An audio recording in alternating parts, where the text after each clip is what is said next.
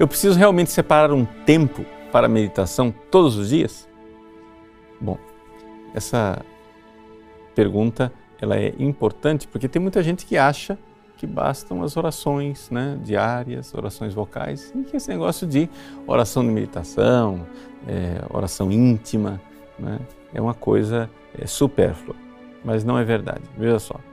É claro que as pessoas que acabaram de se converter e têm orações vocais, elas já fazem grande coisa só de ter orações vocais, porque afinal das contas estava no pecado, não rezava nunca, e agora faz oração vocal.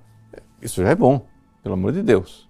Só que quem quer progredir não pode ficar só nisso. E não, não dá para ficar só nisso por uma razão muito simples. As orações vocais, elas têm uma tendência de se deteriorar numa expressão vazia. Ou seja, a pessoa começa a falar, falar, falar, feito papagaio, e aquilo vira nada a pessoa reza, reza, reza, reza, reza e aquilo não muda a vida dela. Então é necessário uma atividade interior mais intensa para que você possa se firmar na vida da fé e se firmar na vida de oração. E essa atividade interior intensa é a meditação. Não tem como escapar. Isso faz parte é, da estrutura do ser humano. Né? Nosso módulo inteiro foi para colocar esta ênfase, para vocês entenderem que meditação não é uma espiritualidade, né? Ah, os, o pessoal que segue os exercícios espirituais de Santo Inácio faz meditação, ou sei lá que outra espiritualidade faz meditação. Não. Isso faz parte da estrutura do ser humano. O ser humano, para conhecer as coisas, ele tem uma mente discursiva e é assim que a gente enraiza nas coisas. Santo Tomás de Aquino lembra com toda clareza que se nós não fazemos a meditação, é, nós somos tomados por dois problemas sérios. Um está dentro e outro está fora. Né? Ou seja, um que é a veemência das paixões. As paixões, os sentimentos, tiram o nosso pé do chão. Isso as pessoas não, não notam. Né? As pessoas, principalmente assim, a gente vê que o brasileiro, de uma forma geral, ele tem uma confiança cega nos sentimentos dele. Né? Ele, eu estou sentindo, então é verdade. Não, meu filho, mas tem um troço que não relata a verdade, é o sentimento. O que relata a verdade é a inteligência. A inteligência vê a coisa. O sentimento, quantos sentimentos loucos que tiram o pé no. Quantas guerras, quantos divórcios, quantos roubos, assassinatos, pecados, etc. e tal, acontece por causa de sentimento.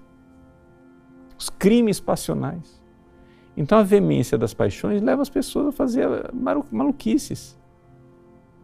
Então, se você quer permanecer com os pés no chão, você precisa ver a verdade. E para ver a verdade, não tem outro jeito, tem que ter uma atividade mental para voltar a pôr o pé no chão. É a meditação que faz isso. Mas não tem somente as suas paixões veementes, a, a carne desordenada que leva a tirar o pé no chão. Tem também o mundo, né? ou seja, os falsos amigos, as más companhias, as redes sociais, é, o cinema, a televisão, etc., livros, leituras, é, modas, é, peer pressure, a pressão do, do grupo, etc. Tudo isso faz com que você saia da fé, saia da realidade e vá para as ilusões mundanas. Como que você vai voltar a ter o pé no chão? Você só pode voltar a ter o pé no chão se você meditar, se você pensar, se você né, chegar e enxergar a realidade. Então, vocês têm que sair dessa convicção bocó, dessa convicção besta que as pessoas têm, de que a verdade é óbvia. A verdade não é óbvia. A verdade é trabalhosa. Você tem que remar. Entendeu? É, Platão tinha uma, uma metáfora para as pessoas entenderem, né, que ele chamava de segunda navegação. O que é a segunda navegação? é o seguinte: a primeira navegação é quando você entra no navio, os ventos são favoráveis e então né, o navio vai, o vento está levando o navio. Mas chega uma hora que tem aquela calmaria, acabou o vento. O que é que você tem que fazer? Baixar as velas, pôr os remos para fora e ó. Essa é a Deuteros Plus para é, Platão. É a segunda navegação. É aquela trabalhosa. Então, Platão diz isso com relação à verdade. Você quer ver a verdade? Né? Bom, tem uma parte fácil da navegação na direção da verdade, que é aquilo que os sentidos te dão. Você já enxerga, abre o olho vê. Né? Então chega a verdade ali. Mas você não chegou ainda no porto, no destino, na verdade profunda. Os sentidos te dão algo da verdade. Mas para você enxergar a verdade, você precisa meditar. Você precisa remar, você precisa trabalhar para enxergar finalmente a coisa. De verdade. Né? Então, essa é a Deuteros Plus, a segunda navegação. Então, sem meditar, não dá. Porque senão você nunca está com os pés no chão da realidade da fé. A realidade de ver as. Você quer ver a verdade? Você precisa ver as coisas como Deus as vê. Se você não está vendo as coisas como Deus as vê, você está no, no delírio. Você é um tonto, você é um doido. Né? Deus é a verdade, Deus é a sabedoria. Então, você tem que enxergar como Deus vê. Então, você precisa de um tempo específico para meditar. Ah, padre, mas a vida moderna é corrida e não sei o que. Cara, é um negócio assim que a gente.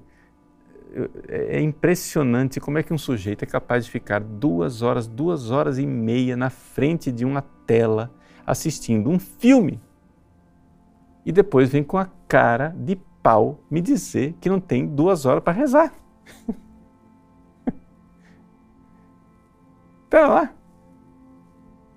Como, olha a quantidade de tempo da sua vida que você para na frente de um, de um, de um filme. Você parou para pensar?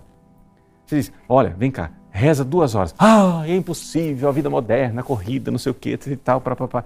Escuta, mas quanto tempo é um filme? Um filme. Um filme curto é duas horas.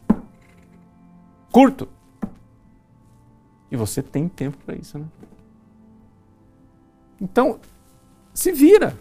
Arranja tempo para rezar. Eu não estou dizendo para você começar com duas horas. Você não começa com duas horas. Tem lá as orientações que a gente vai dando. Começa com meia hora. Vai aumentando. Mas não me vem com essa cara de pau dizer que você não tem tempo. O que você tem é desordem, você tem o tempo desordenado. Né? Então, é isso aí. Aí depois, uma vez que você estabeleceu o tempo, vai crescendo nas coisas, você vai começar a notar que você vai ter que levar essa oração para o seu dia a dia. Então você vai ter também durante o dia tempos, né? vai precisar cada vez mais sentir que tem o recolhimento interior do seu dia. Né? onde você não pode estar tão disperso assim, não pode falar tanto o tempo todo, né, etc. Porque para progredir espiritualmente. Mas isso são passos posteriores.